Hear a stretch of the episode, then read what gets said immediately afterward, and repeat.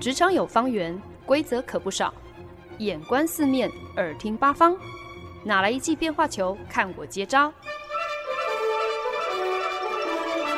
那些老外教我的事，和你 Easy Talk Easy Work。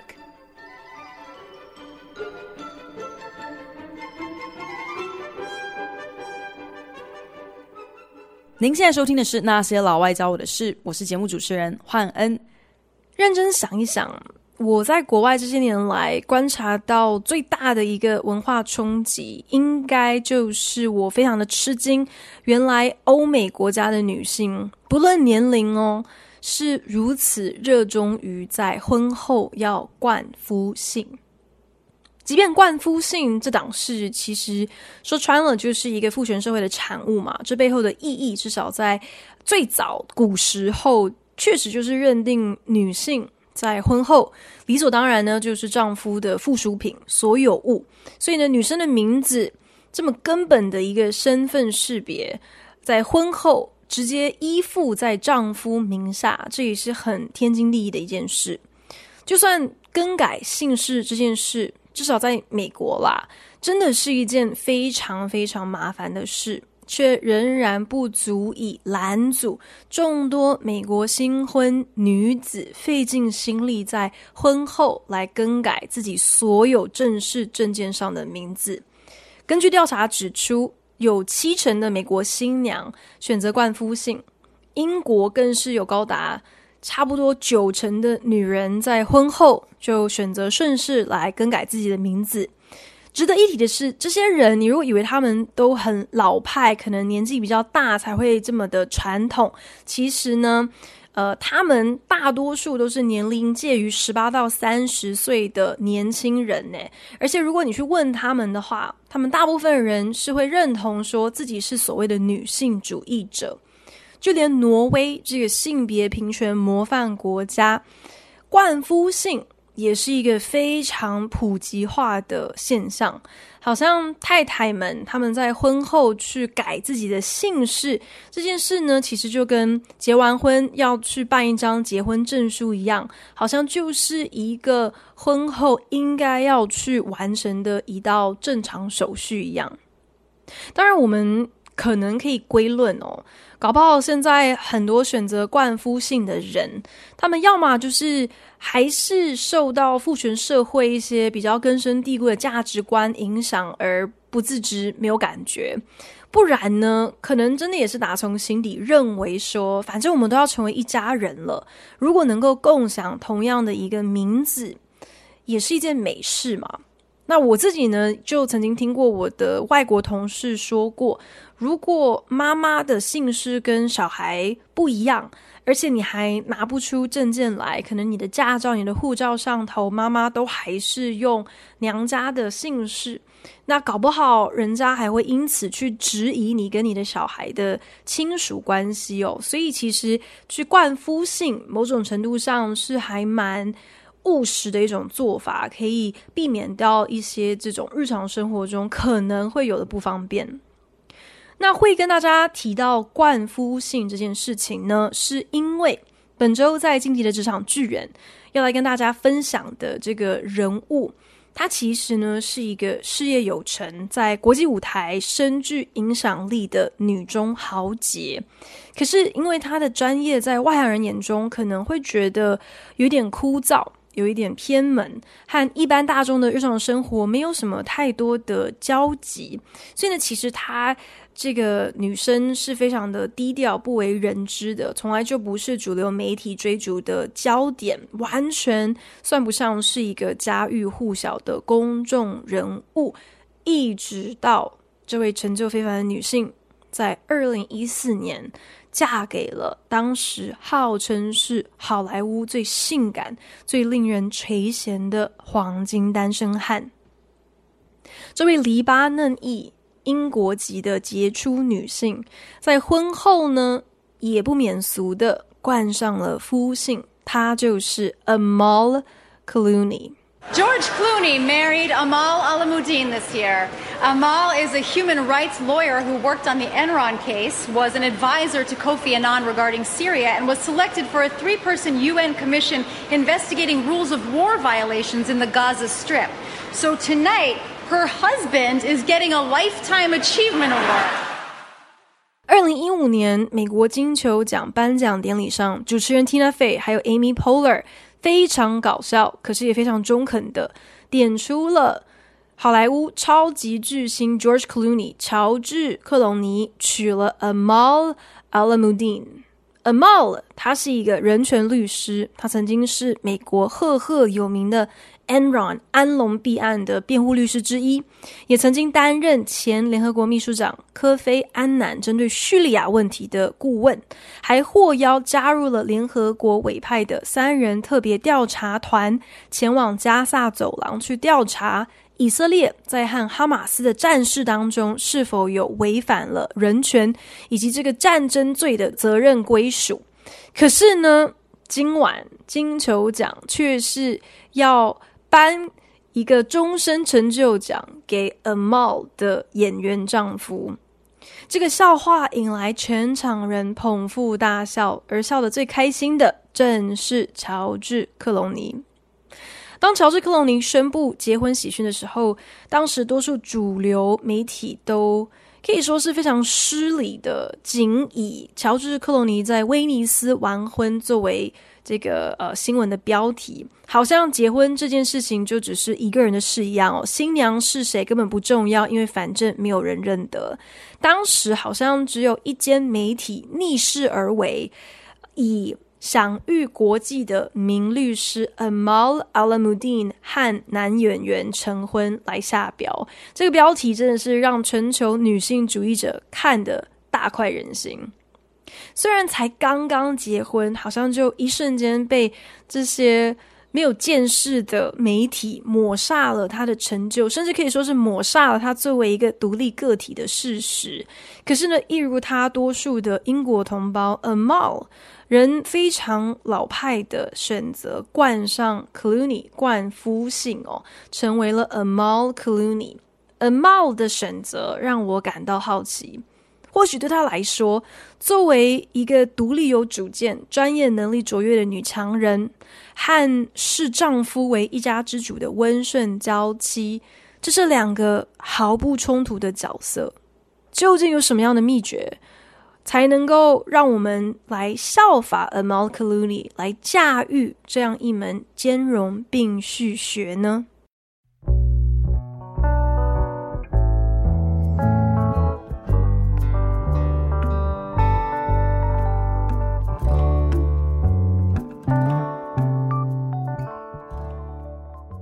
？Two things can be true at the same time。两件事情是可以同时成立的。我在想，这应该就是 Amal Clooney 兼容并蓄学的一个最佳注解。他既可以是在国际法庭、在联合国大会上勇敢为客户伸张正义、捍卫人权的律师，他也可以是知名电影明星的妻子，更可以是走在时尚前端的媒体宠儿和杂志封面人物。这些多重身份还有定位，在 Amal 的世界里是相得益彰，而不是相互抵消、互扯后腿的。Amal 的名字在阿拉伯文有希望的意思，他刚好呢就是在黎巴嫩内战短暂停火的时候出生在黎巴嫩首都贝鲁特，父亲因此替他取了这样的一个名字。当做是对他，同时也是对全家人未来的一个期许吧。Amal 的母亲是一位颇负盛名的政治线记者，年轻的时候呢，也曾经立志想要成为律师，无奈那个时候就读的大学并没有法律系这个选项。妈妈在怀 Amal 的时候，因为前置胎盘的状况，住院了整整两个月，整个孕期是非常的辛苦的。医生甚至一度建议妈妈还是堕胎，保住性命比较好，却被妈妈严正拒绝了。阿茂的妈妈回忆，自己在怀孕的过程当中，常常会梦到阿茂甚至可以清楚看到女儿的容貌。顺利生下了阿茂之后呢，女儿长得果然就跟梦境中看到的一模一样。Am 的父亲是世界旅行社组织联合会的副总，我根本不知道旅行社还有什么国际组织，可是呢，听起来好像还是一个蛮重要的国际组织，因为呢，常常要跟联合国会晤咨询，所以呢，全家人是到处搬家，最后呢，才在伦敦定居。Amal 他是家中的老幺，在所有的表兄弟姐妹当中也是排行最小的，所以呢，所有的事情都是让哥哥姐姐专美于前，他只有认命吃亏的份。但是小小 Amal 也不是省油的灯，他从小就成绩优异，可是呢，他绝对不是那种成天只想要泡在图书馆把书念好的书呆子。他曾经在访谈当中提到，自己对学业有所要求，可是呢，他同时也想要能够享受人生。重点是两者要能够不费吹灰之力的兼顾。Amal 他就是标准的能 K 能玩，动静皆宜。该正经八百的时候绝对不会胡闹，可是该追求时髦的时候也不落人后。从来都不觉得这两者是没有办法平衡共存的极端。Amal 牛津大学法律系毕业后呢，跨海就读了纽约大学法研所，学业可以说是一帆风顺，还曾经在后来成为了现在美国最高法院大法官之一的 Sonia Sotomayor 法官底下实习。法研所毕业之后呢，Amal 也顺利的进入了顶尖律师事务所的纽约总部任职。除了会接一些 pro bono，就是无偿接案之外，他也有幸担任了安龙弊案当中一个首席稽核员的辩护律师之一。可是呢，他发现自己其实更在乎他那些 pro bono 那些无偿提供法律援助的案情，Amal 就不禁想啦。既然如此，那我为什么不去多接一些这个类型的工作内容呢？二零零四年，Amal Cluny 申请了位于海牙的一个联合国国际法庭为期一年的法官助理职务。这个实习计划只提供了勉强能够维持生计的两万块钱作为补贴。诶，他都已经在国际知名律师事务所的纽约总部找到了头路了。何必还要主动把自己发放边疆呢？毕竟你要列出欧洲好玩的城市，海牙 的 Hague 是根本排不上名的。他身边的朋友都觉得他根本已经疯了，可是呢，Amal 却是如鱼得水，用这一年的时间参与了曾任塞尔维亚以及南斯拉夫总统的这个 Slobodan Milosevic 的战争罪审判案。我在想，多数人对那种现代成功有钱律师的刻板印象，大概就是觉得他们就是视钱如命的吸血鬼，是操弄法律条文来包庇坏人的很奸诈的高知识分子吧。可是呢，Amal Clooney 却一头栽入了国际法的领域，专门就是要来对付跨国大坏蛋，甚至连知名的恐怖组织 ISIS 他都敢杠上。或许在 Amal Clooney 的兼容并蓄学当中，成功的律师也可以是因为选择做对的事，选择为弱势发声，选择站在正义的这一方而成功。Amal Clooney 现职律师事务所的同事曾经分享，区别国际法律师优劣的一个关键，其实就是看这个人他有没有创意。因为呢，国际法的审判案中往往是没有陪审团，甚至连被告人可能都没有的，这就完全考验了国际法律师是否具备了卓越的说服力，还有超群的连结能力。也就是在这样艰巨的一个职场挑战中，Amal Clooney 的表现可以说是出类拔萃，他堪称是当今对于国际法。要如何来界定公正、公平，最具前瞻想法的律师？当年他好不容易完成了为期一年在海牙国际法庭的这个法官助理计划，Amal Clooney 本来已经都要准备重返纽约，继续他前程似锦的这个商事法律师正轨。可是呢，他在无意之间听说了。联合国即将展开调查，要来起诉当年谋杀了黎巴嫩总理的凶手。阿猫那个时候想说啊，反正美国工作签证也还没有申请下来，不如就先回贝鲁特，在这个案子上呃帮忙做个几个月嘛。没想到他这一去就是好几年，他在海牙还有贝鲁特之间往返。那个时候芳龄不到三十的他，因为担任敏感国际审判案的调查员，随时可能会被不法分子以炸药攻击。所以呢，那个时候他还必须要住在山顶上戒备森严的宅邸，外出的时候都要通过不下四个检查关卡。可是正是因为他参与了黎巴嫩的这个案子，替他铺路，带他进入了他目前所任职的位于伦敦专攻国际法的知名律师事务所。阿猫越来越开始着重在捍卫言论自由相关的案子。其中呢，他曾经代表过被埃及政府拘捕的记者，还有宣称自己是在批评政府之后，在枪口下被迫退位，然后就被扣上了一个恐怖分子罪名而被拘禁的前马尔地夫民选总统。就连维基解密的创办人之一，也曾经是他的客户。Amal Clooney 也致力捍卫女性权益，为受虐妇女发声。他曾经为一位亚塞拜然的记者辩护，这位女记者在揭发了总统贪腐的事政之后，就被扣上了莫须有的罪名，逮捕入狱，判处了七年半的刑期。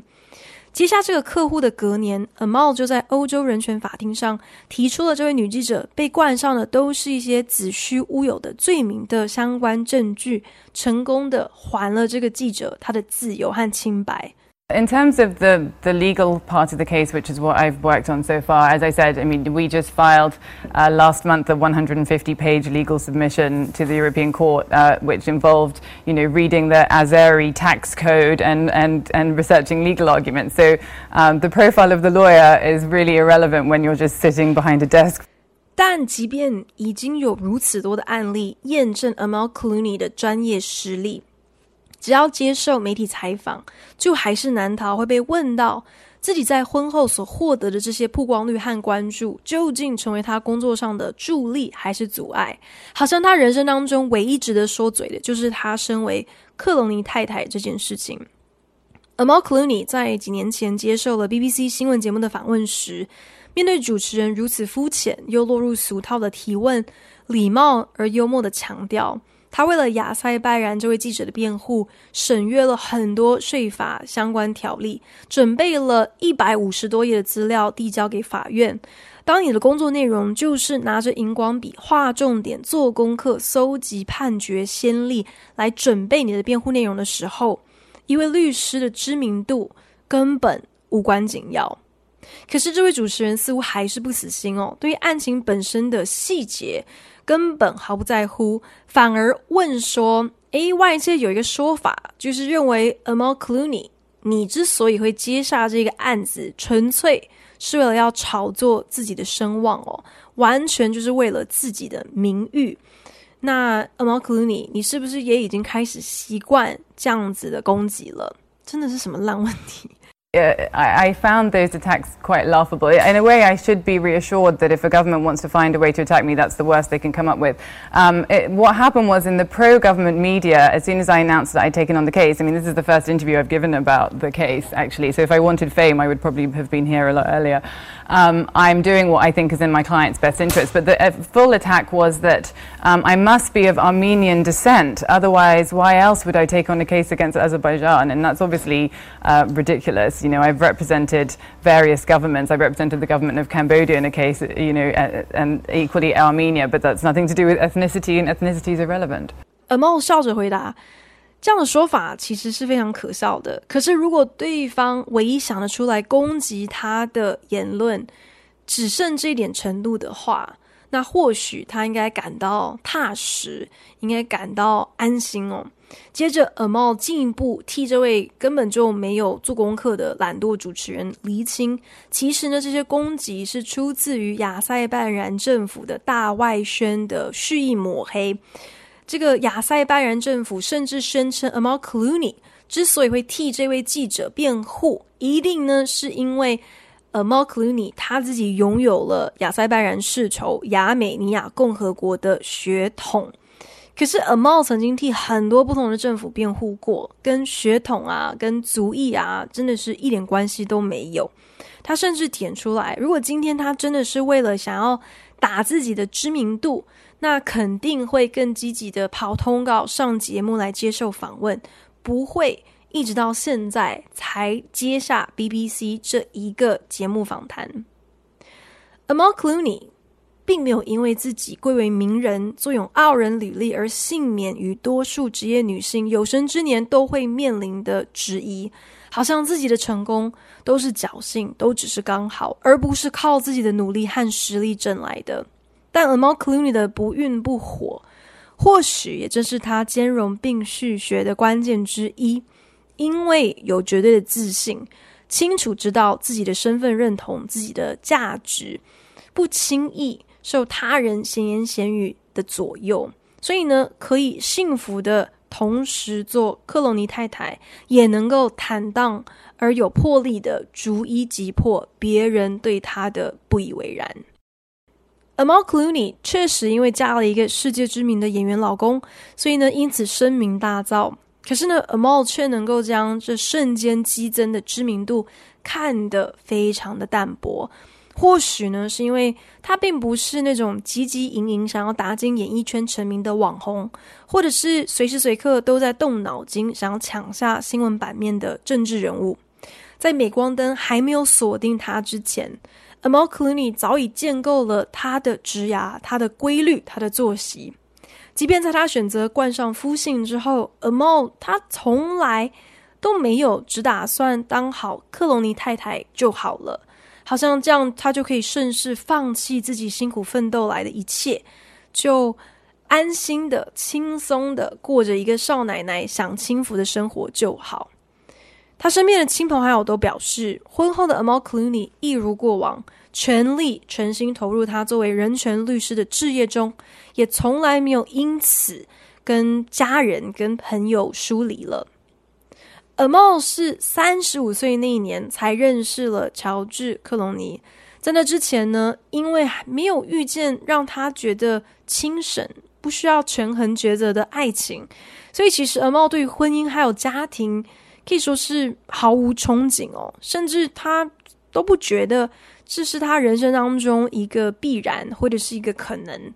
婚后接踵而来的这些狗仔跟拍，对他来说呢，大概就是找到真爱、得到幸福需要付上的一个小小代价吧。可是呢，绝对还不构成要让他放弃他的置业的理由。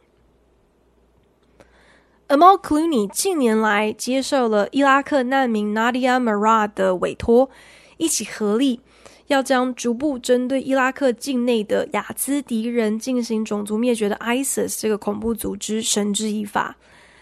雅兹迪人因为拥有特定的一个宗教信仰，所以呢被 ISIS 锁定。Nadia Murad 他的村落在多年前就遭受了 ISIS 的攻击，那个时候才二十多岁出头的 Nadia 亲眼目睹了自己的母亲还有兄长遇害，自己也沦为性奴隶。遭受数个 ISIS 成员侵犯凌辱，是在一个偶然的机会之下，Nadia 成功逃脱。在隔年，霍瑶在联合国安理会上陈述自己的真实经历。Nadia 虽然曾经是性暴力的受害者，可是呢，她现在为了她的族人，勇敢地站上了国际舞台，只希望更多人能够来正视 ISIS 的邪恶，予以制裁。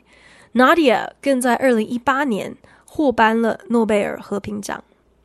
Amal Clooney 在成为 Nadia Murad 的律师之后，两个人曾联袂接受美国新闻台的专访。当时主持人就问到了：很多人多半会觉得，今天要处理 ISIS 这样的一个恐怖组织，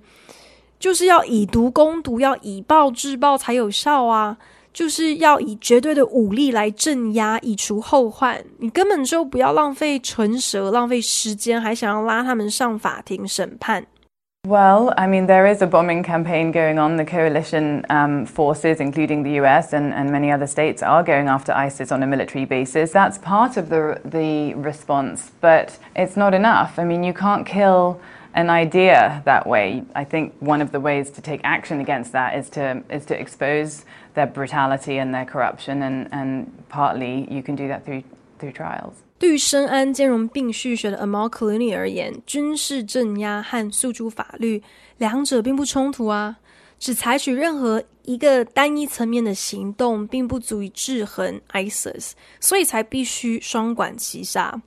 ISIS 所代表的 更可怕、更害人的是他们的思维还有理念。唯有揭发他们的暴力恶行，才能够真正的根绝这种邪恶价值观的传播。为此，Amal Clooney 也不吝惜，采取了第三个手段，那就是公开宣传。他在二零一六年跟 Nadia Murad 亲临联合国大会会场发表演说，转述了 Nadia 的遭遇，严正呼吁国际社会要采取行动。I could say that I was proud to be here, but I'm not. I am ashamed as a supporter of the United Nations that states are failing to prevent or even punish genocide because they find that their own interests get in the way. I am ashamed as a lawyer that there is no justice being done and barely a complaint being made about it. I'm ashamed as a woman that girls like Nadia can have their bodies sold and used as battlefields. I'm ashamed as a human being that we ignore their cries for help. Amal Clooney 措辞严厉地表示，自己是满怀羞愧来到了联合国发表这个演说。他愧为一位联合国的支持者，因为各国政府基于各自的利益而失职、失能、无力有效地制裁种族灭绝这样的一个恶行。他愧为一位律师，因为正义不得伸张，受害人甚至投诉无门。她愧为一位女人，因为仍然有如此多像是纳迪亚的年轻女孩，她们不仅没有身体自主权，她们的身体还被迫沦为兵家侵略的战地。她更愧为作为一个人，因为国际社会竟然对这些弱势者视若无睹。或许 Amal Clooney 仍然会坚持，如果论法学专业和素养。一个律师的知名度是高是低，真的一点都不重要。可是呢，就连他恐怕也不得不承认，想要杠上 ISIS，自己拜老公之赐的这些媒体焦点，肯定也为 Nadia Murad 的案情带动了更高的关注。即便如此，我相信从 Amal Clooney 兼容并蓄的观点来看。如果自己所有的本钱、所有的资产都能够派上用场，替客户争取权益，让客户的需求被世界看见，那何乐而不为呢？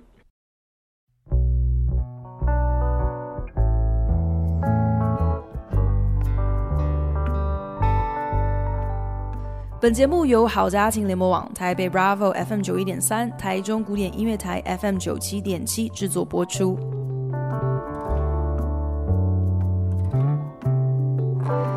这年头盛行的贴标签文化是这样的：一旦你被贴上了一个标签，尤其是负面的标签，你就只有这一个层面、这一个身份，你就只能够是这样一种人，很可能永无翻身之日。